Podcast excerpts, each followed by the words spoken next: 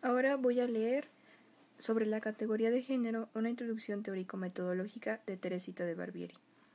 1. Los movimientos feministas resurgidos en los 60 se exigieron y fueron exigidos de comprender y explicar la condición de subordinación de las mujeres. Las primeras militantes rápidamente diagnosticaron que en las disciplinas sociales y humanas hasta ese momento no había información suficiente que diera cuenta de tal subordinación, que los cuerpos teóricos o bien no trataban la desigualdad entre varones y mujeres o bien la justificaban, que no había una historia al respecto que mostrara la génesis y desarrollo de la dominación y predominio de los varones sobre las mujeres. Mediante el ejercicio de intuición y razón a la vez, las feministas lanzaron una primera hipótesis. La subordinación que afecta a todas o casi todas las mujeres es una cuestión de poder, pero este no se ubica exclusivamente en el Estado y los aparatos burocráticos. Sería un poder múltiple localizado en muy diferentes espacios sociales, que puede incluso no vestirse con los ropajes de la autoridad, sino con los más nobles sentimientos de afecto, ternura y amor. En la euforia del nacimiento de los grupos y las movilizaciones, la primera actitud fue parricida. Debemos olvidar lo aprendido, se decía, solo rescatar algunos autores y autoras que, como Federico Engels y Simón de Beauvoir, fueron objetivos y se colocaron de parte de las mujeres. La propuesta primera llamada a construir una teoría revolucionaria capaz de quebrar el orden existente desde nuevas experiencias cotidianas. El reto era inmenso y soberbio, nada menos que hacer tabla rasa de todo lo anterior, rechazar todas las herencias culturales, las formas de pensar, los instrumentos para observar y las ideas y los valores en los que nos formamos. Pero el problema no era fácil. ¿Cómo construir teóricamente una diferencia del orden de la naturaleza y objeto de estudio de las disciplinas biológicas en un fenómeno social? Objeto de estudio de las ciencias sociales y las humanidades. Una vez más, se volvió a plantear la relación entre naturaleza y cultura y a revitalizar las hipótesis del determinismo biológico en la explicación de la desigualdad social y política. Y una vez más se llegó a la conclusión de que la variación de los comportamientos sociales están más allá de las diferencias biológicas, porque entre los seres humanos hasta la satisfacción de las necesidades más elementales de la sobrevivencia, alimentación, vivienda, vestuario, etc., están determinadas por construcciones sociales, para quienes nos formamos en la sociología, la apuesta era reeditar a Durkheim en el célebre capítulo sobre el suicidio anómico, reemplazando el tiempo físico por la diferencia sexual, pero a sabiendas de que una forma de suicidio es más simple y coyuntural que una diferencia corporal, que pesa desde tiempos inmemoriales. Una de las primeras propuestas identificó la subordinación femenina como producto del ordenamiento patriarcal, tomando la categoría patriarcado de Max Weber, como lo dice claramente Kate Millett, la organización social actual no habría cambiado en esencia, sino solo en apariencia, el orden existente en las sociedades arcaicas bíblicas. Los varones de la actualidad tendrían pocas diferencias con los padres que disponían de la vida y de la muerte de hijos, esclavos y rebaños. Es ese el ordenamiento social a destruir para liberar a las mujeres, que sería a la población femenina lo que el capitalismo a la clase obrera. Rápidamente, la visión totalizadora del patriarcado se extendió y se incorporó al discurso político y el hacer académico, pero no se precisaron porque evidentemente no había información, ni reflexión, ni tiempo como para hacerla, los elementos constitutivos del sistema. Núcleo del conflicto, componentes, dinámica, desarrollo histórico, variaciones, periodos, etc.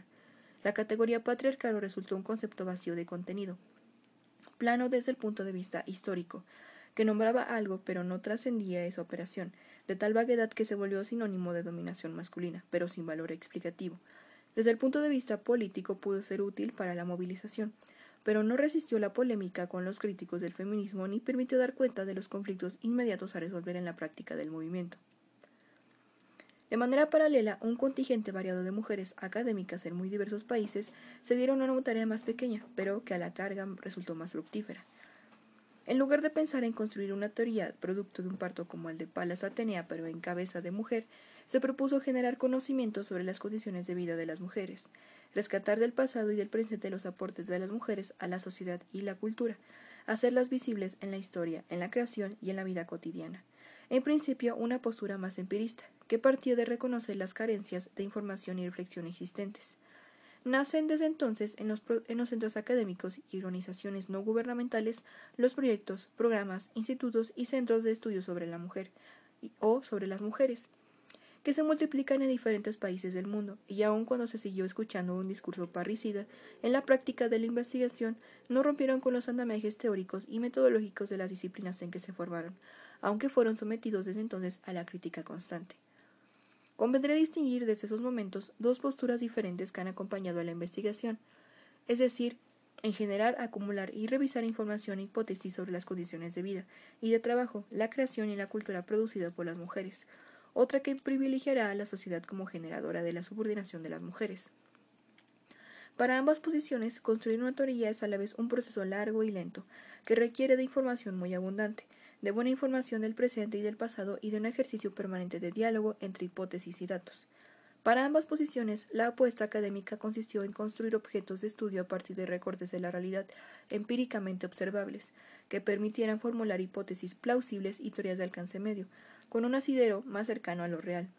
Se trataba de ir poco a poco definiendo el sexo social, es decir, observar, dimensionar, dar explicaciones coherentes a los hallazgos acerca de la sociedad dividida en sexos, renovar y crear técnicas de recolección de información y análisis de los datos apropiadas a los objetos de estudio construidos.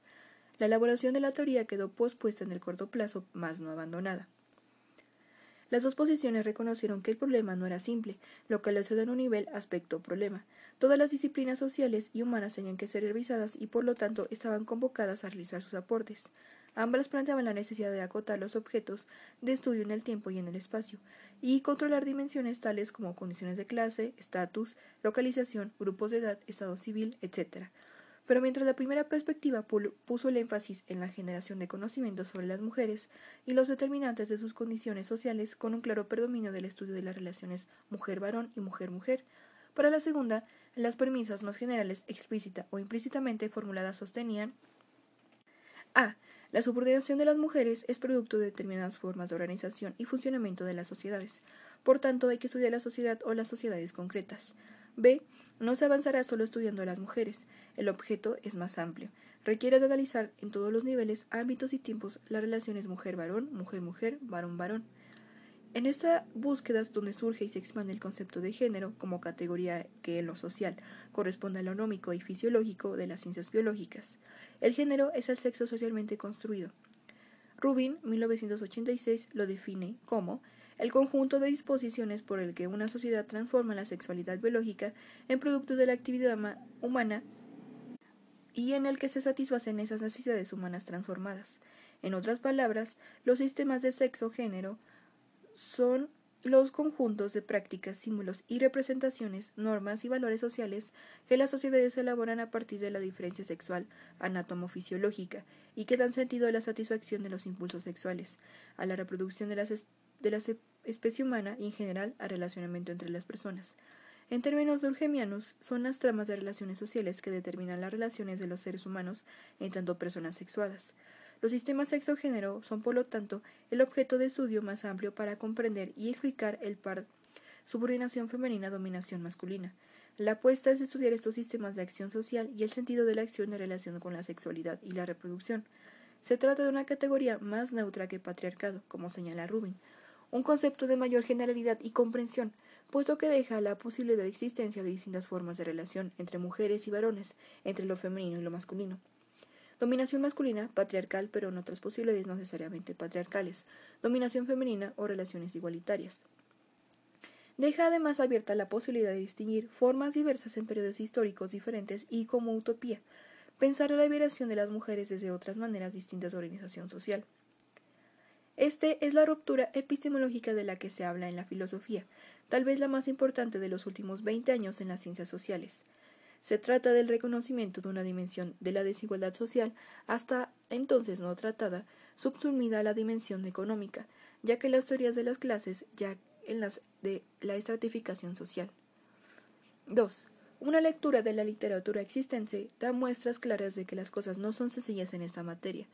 Una pregunta es si el grado de elaboración de la investigación de las distintas disciplinas sociales y humanas permite hablar de una teoría. Pienso que estamos frente a un conjunto de hipótesis que no han pasado de la etapa de prototeorías o, a lo más, a teorías de alcance medio, pero que faltan aún muchos vacíos sustantivos metodológicos por llenar. Convendría distinguir las diversas maneras en que se emplea la categoría género y el concepto de género, puesto que la literatura existente a comienzos de los años 90 nos muestra usos no unívocos de la palabra. Muchas autoras, muchos autores sustituyen sin más la palabra sexo por género, en un proceso muy entendible, aunque no exento de frivolidad. una vez que este último concepto se extiende y se pone de moda. Por ejemplo, en los estudios de tipo macrosocial, en la demografía del mercado de trabajo, la educación, el comportamiento político, etc. A la desagregación por sexo se le llama género, pero no se llena de contenido la categoría, ni se explicita a qué hace referencia. El comportamiento diferente entre uno y otro sexo se analiza e interpreta como valores distintos de una misma variable independiente, pero que no se le da el contenido de una construcción social compleja, más allá de la diferencia sexual anatofisiológica. Algo similar ocurre cuando la palabra género sustituye a mujeres. John Scott, 1990, señala que es frecuente en publicaciones e investigaciones históricas hablar de género e historia, cuando en realidad son estudios de historia de mujeres. Esa observación puede extenderse a otras disciplinas sociales y humanas, y que deriva en lo que en forma un tanto despectiva se denomina mujerismo académico.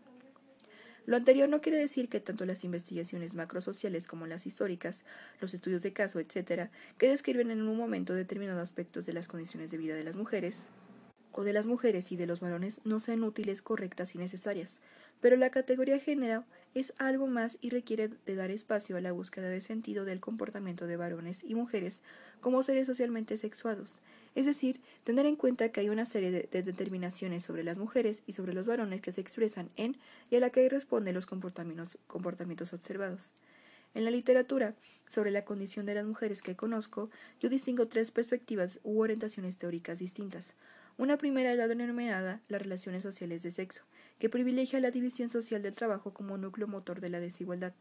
Esta corriente ha desarrollado importantes investigaciones acerca de la inserción femenina en el mercado de trabajo, la participación sindical y el cambio tecnológico. Se desenvuelve en Francia y una de las principales exponentes es Danielle Kerwat. En esa perspectiva, el peso teórico del marxismo es muy claro, y en particular los estudios sobre la reproducción, aunque no significa que todos los aportes al género que incorporan la perspectiva marxista se afilen a esta corriente.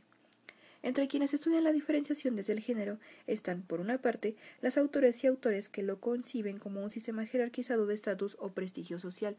Se trata de una perspectiva que, en términos generales, no ha roto con el funcionalismo sociológico y que, en la recuperación de la psicología psicoanalítica, se afilia a las denominadas corrientes del yo, que le dan peso mayor a la socialización como aprendizaje de papeles que se repiten a lo largo de la vida. La autora más conocida es Nancy Chodou, 1978, a partir de su estudio de la maternidad. Otra perspectiva considera los sistemas de género como sistemas de poder, resultado de un conflicto social. Las jerarquías sociales entre los géneros responden más que a un prestigio a resoluciones del conflicto desfavorables hasta ahora para las mujeres frente a los varones. Esta corriente parte del análisis del pionero, de pionero de Gayle Rubin, en el que se somete a una crítica feminista las teorías de Levi Strauss sobre el parentesco y el psicoanálisis de la vertiente laquiana. Según esta autora, estas serían las dos principales teorías en las que la diferencia sexual tiene un poder privilegiado y por encima de otras diferencias. Los desarrollos posteriores han incorporado otras hipótesis y lineamientos provenientes de las teorías de conflicto y del poder y recogen los aportes del postestructuralismo. Foucault, Deleuze, Derrida, entre otros.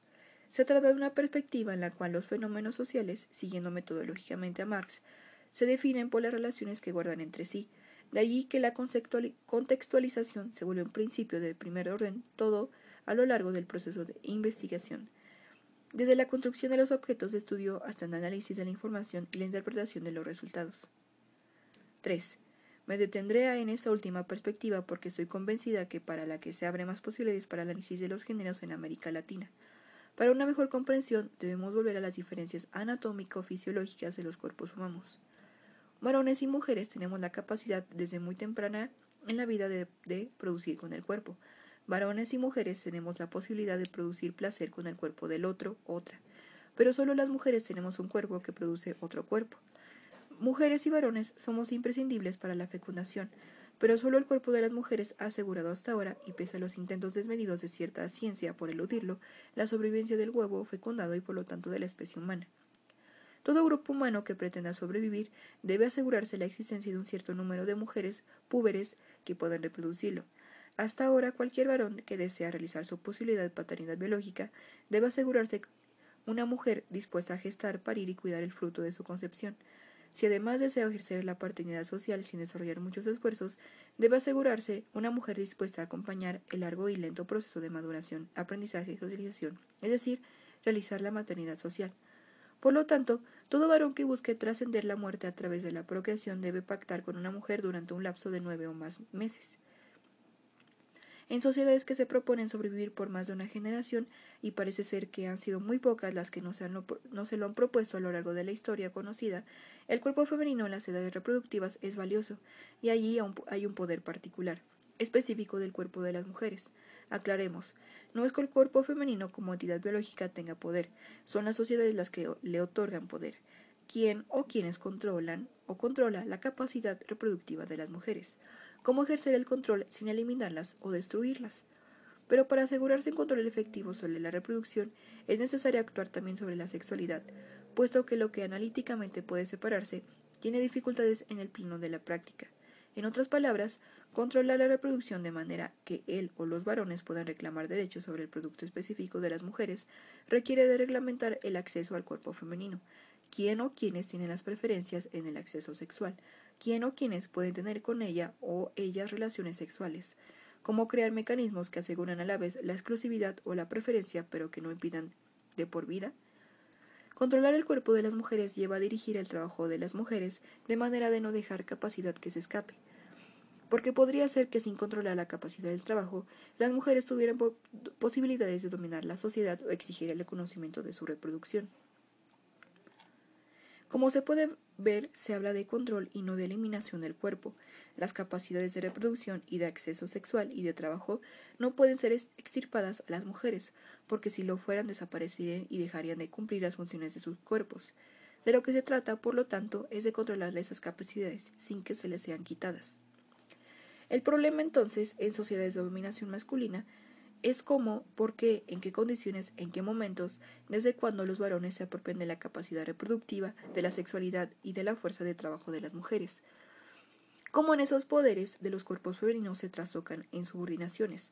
Cómo es que los que no tienen en su cuerpo la posibilidad de gestar, parir, amamantar, transforman el, el órgano reproductivo visible, el pene, en el símbolo del poder, el falo. Cómo es que si viene tanto el cuerpo de la mujer como el del varón, tiene la capacidad de producir placer en el otro otra, solo el cuerpo femenino se constituye como el objeto erótico en nuestras sociedades? ¿Cómo es que la capacidad de trabajo de las mujeres es dirigida por las sociedades a la realización de un trabajo socialmente imprescindible pero desvalorizado? Estas cuestiones nos llevan a recordar una vez más que en la especie humana el relacionamiento sexual no es solo un intercambio químico que asegura la reproducción de la especie.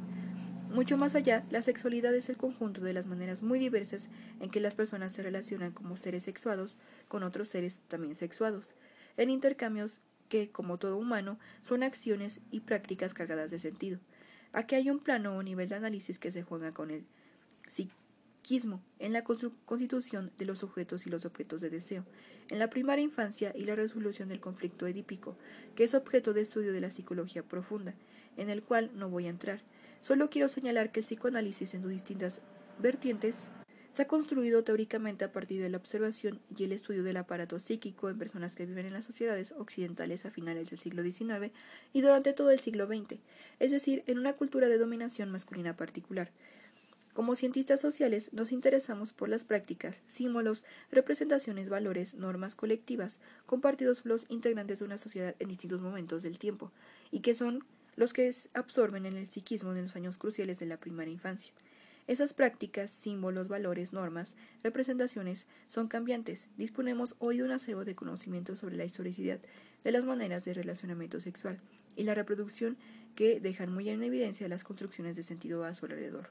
Esas sí sociales y culturas y culturales, ideas y representaciones colectivas en torno al cuerpo de varones, las relaciones sexuales, la fecundación, los sentimientos, las normatividades muy dispares por las que se someten los cuerpos, los controles que ciertos individuos o grupos e instituciones ejercen sobre los, las, otros, otras y que nos indican que esta materia se juega muchas las más tensiones colectivas que el placer individual y la generación de nueva vida humana.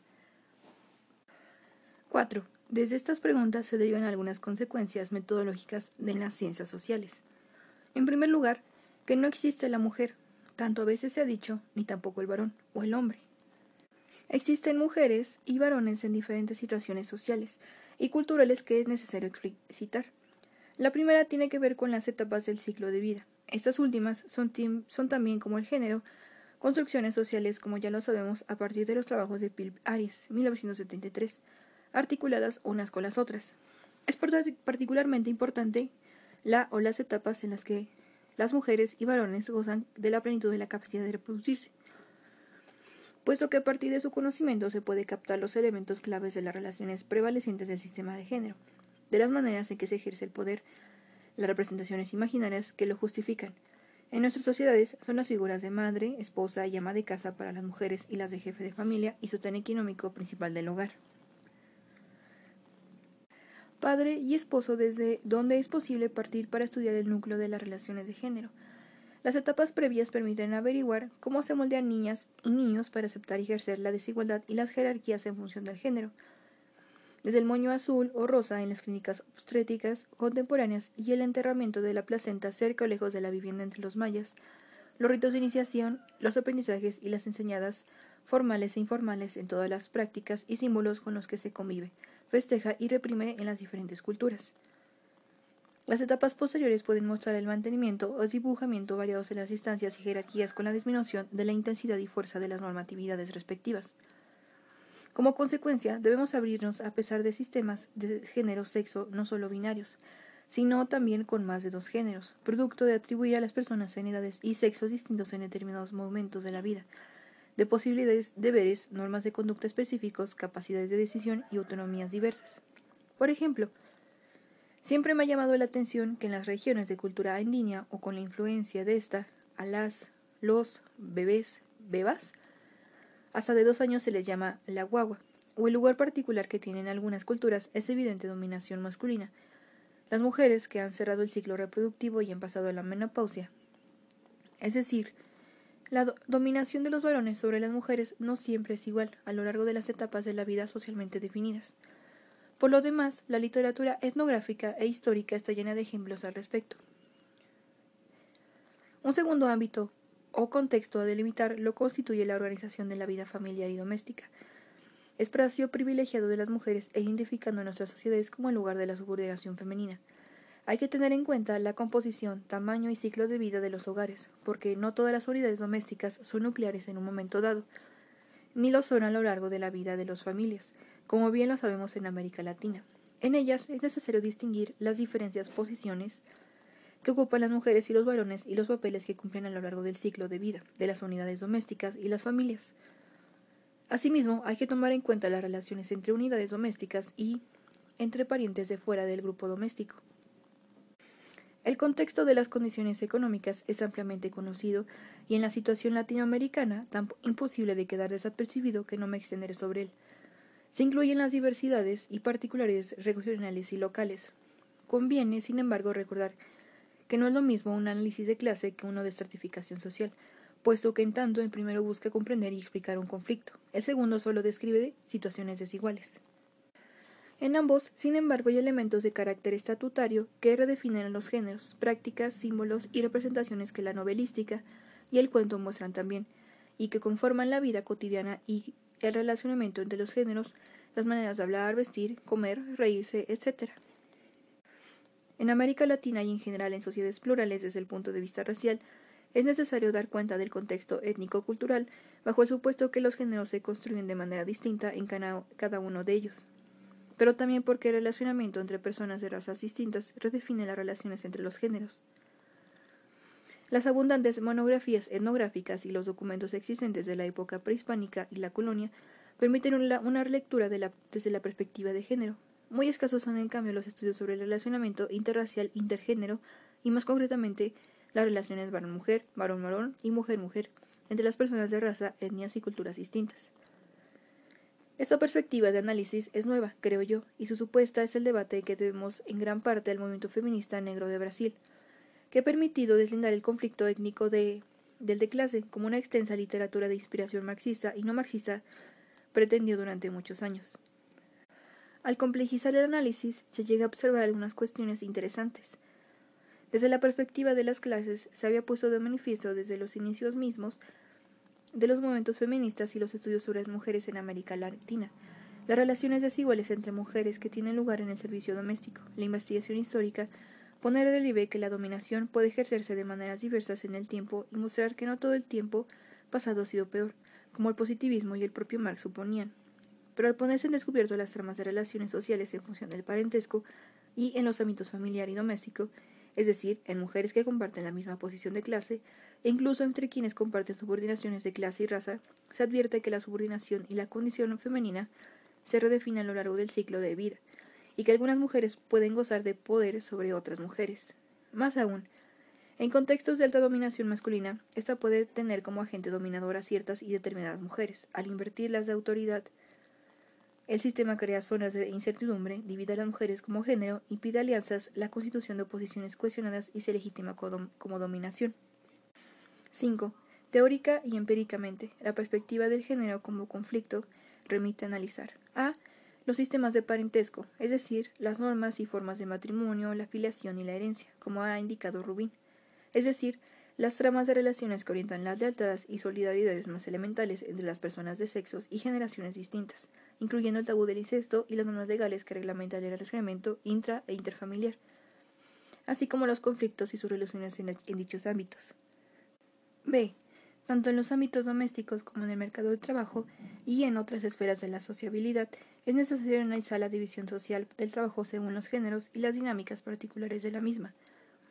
Para quienes desarrollamos esta perspectiva teórica, la división social del trabajo es un ámbito fundamental del sistema de géneros, pero como consecuencia del conflicto de poder y por lo tanto del control que los varones ejercen sobre la capacidad reproductiva y el acceso sexual a las mujeres más no como clave desde, desde donde se origina la subordinación dominación entre los géneros, es decir, el control sobre la capacidad de trabajo de las mujeres. Si bien es uno de los elementos que en el sometimiento del cuerpo femenino, no es el único, porque no es el que hace a la especificidad de la diferencia sexual, como bien lo observó Rubin. C.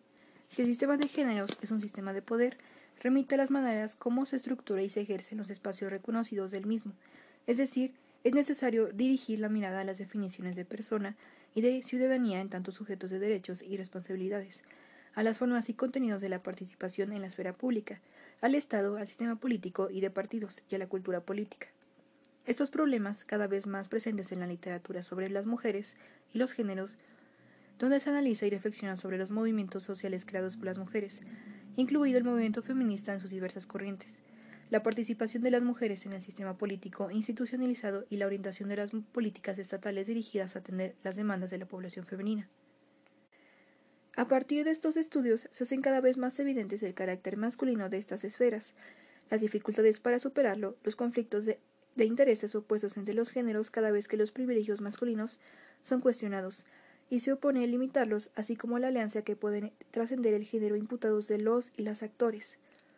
Es decir, Varones que toman partido y se comprometen con las demandas de las mujeres, mujeres que actúan para mantener los privilegios del género masculino.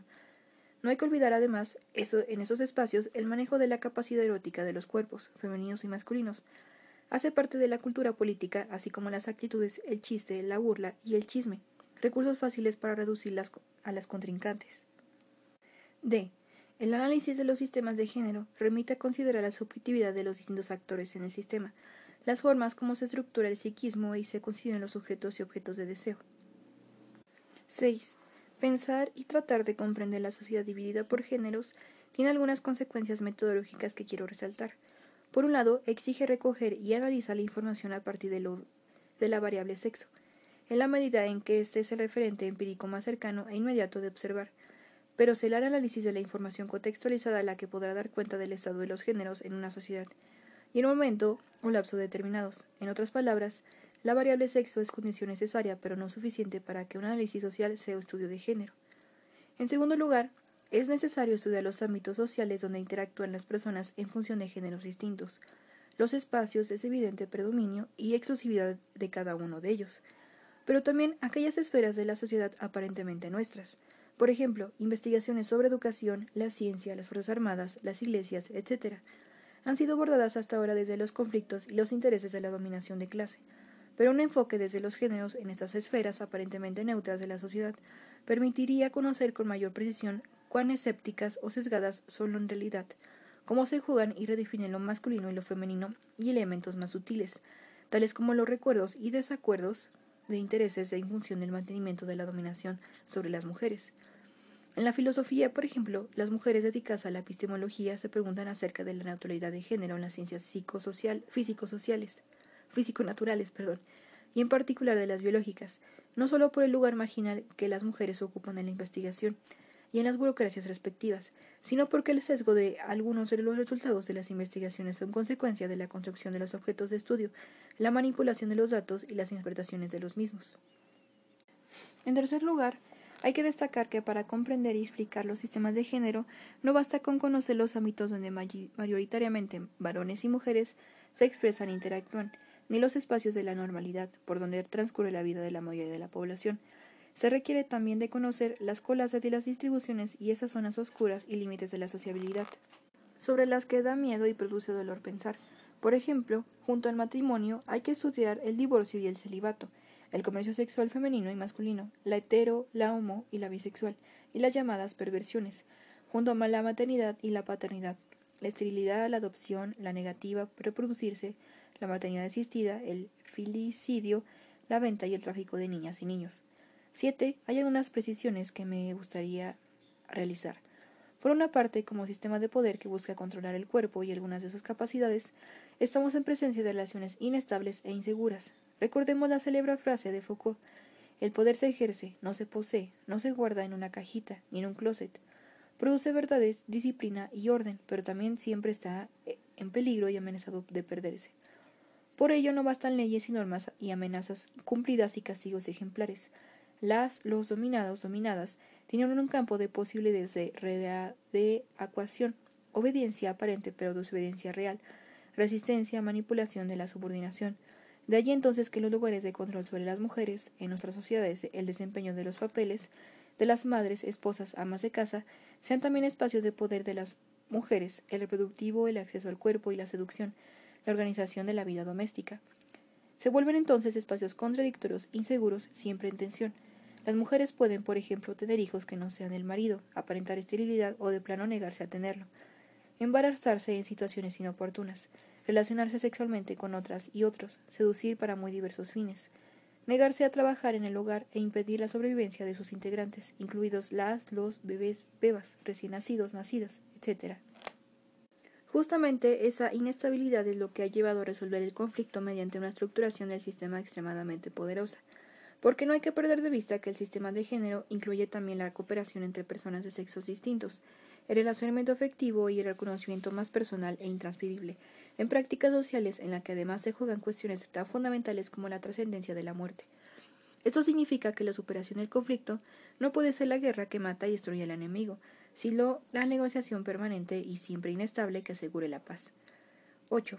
El género es una forma de la desigualdad social, de las distancias y jerarquías que si bien tiene una dinámica propia, está articulado con otras formas de desigualdad, las distancias y las jerarquías sociales. Desde el inicio de la investigación sobre las mujeres y los géneros, se ha plantado la articulación género-clase, incuestionable por lo demás en América Latina. Una serie de investigaciones llevadas a cabo en la región a lo largo de la última década sobre los efectos de la crisis de endeudamiento en los sectores populares, así como los estudios sobre reconversión industrial y del mercado de trabajo, dan cuenta del crecimiento de la participación femenina en la actividad económica generadora de, ingresos. El notable incremento de las mujeres unidas con hijos menores en actividades aceleradas intensivas de mano de obra ha llevado a hipotizar sobre la articulación género-clase. Se sostiene que para el capital nacional e internacional esas mujeres subordinadas en razón de género y de clase le ofrecen una de las manos de obra más baratas y explotables del mercado laboral mundial. Porque la vez que la capacidad de trabajo tiene características psicológicas y entrenamiento desde las primeras edades que permiten aumentar los niveles de explotación, sumisión ante la autoridad, disciplina, paciencia para el trabajo tedioso, disponibilidad para extender la jornada de trabajo, etc. La imperiosa necesidad de cubrir los gastos del hogar cuando los varones adultos y jóvenes no pueden hacerlo refuerza estas características y cualidades femeninas y permite aumentar las tasas de explotación, la plusvalía y la acumulación del capital. Pero ya Kate Meade lo señalaba en su trabajo de 1975 y la investigación lo ha puesto de manifiesto una y otra vez, que la cuestión es más compleja, puesto que son las distancias de clase y de género étnicas y raciales y de generación las que se intersectan y articulan unas a las otras.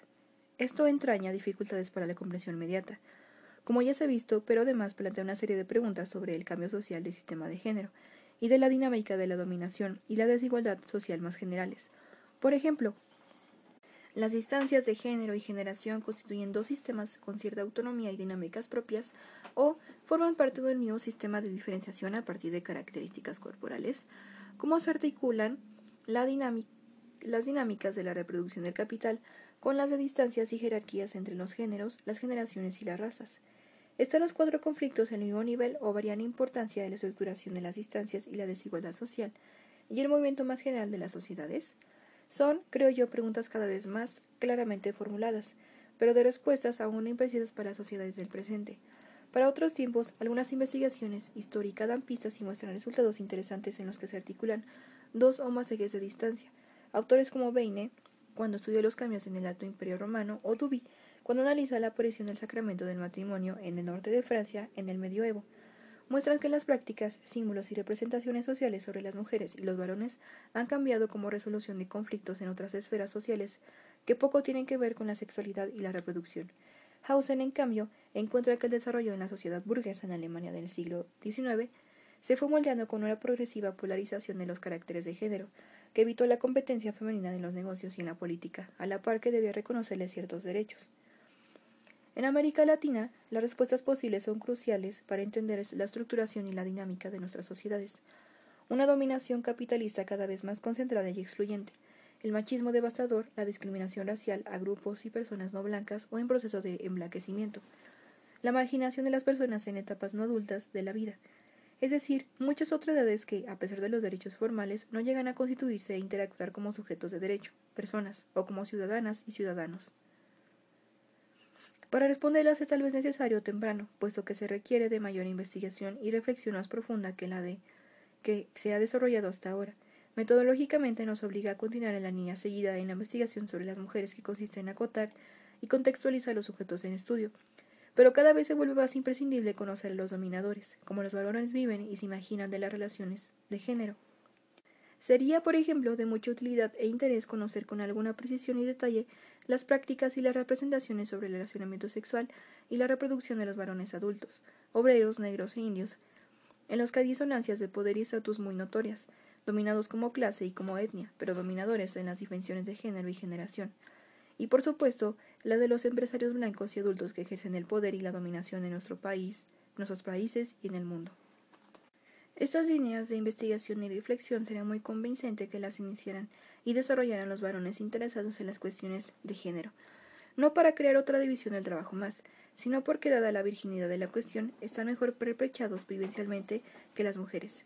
Al fin de cuentas, no hay que perder de vista que toda esta dimensión de la sociedad se constituyó en objeto de estudio y logró avanzar, porque las mujeres pudieron hablar con otras mujeres sobre cuestiones en las que había un marco de referencia común y por lo tanto sensibilidad para plantear hipótesis, preguntas y comenzar a entender el sentido de las respuestas. 9. Quiero retomar ahora el problema del patriarcado. Como se puede ver en una revisión de la bibliografía existente, la categoría de género constituyó ver en el análisis y en el discurso político sobre la condición de las mujeres al concepto del patriarcado. Sin embargo, en los últimos cinco años se, vuelve a ver con insistencia la reaparición del concepto. ¿Qué ha pasado?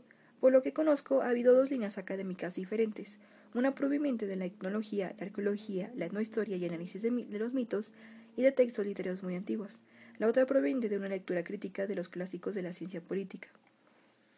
Mediante la primera se vuelve a la prehistoria y a la crítica de la historiografía dominante acerca de, periodos muy antiguos.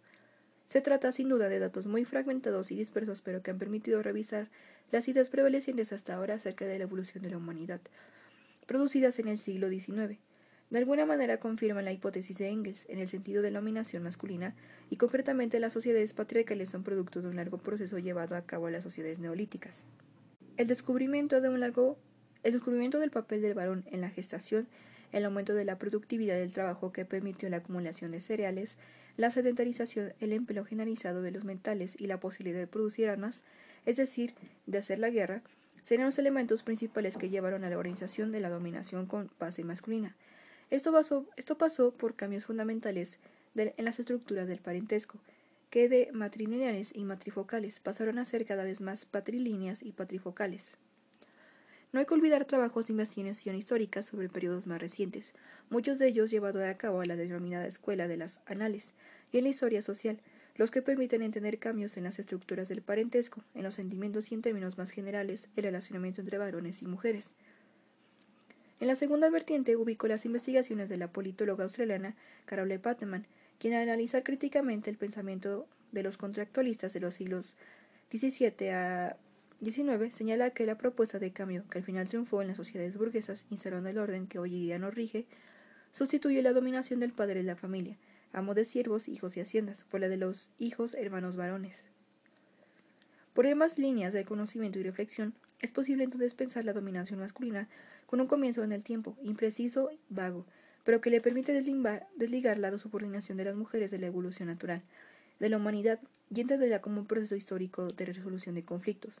Permite además ver periodos y formas de dominación masculina diversas, los factores y los actores que provocaron el cambio, las alternativas que se dieron las mujeres y los varones, los discursos que justificaron los cambios promovidos, etc.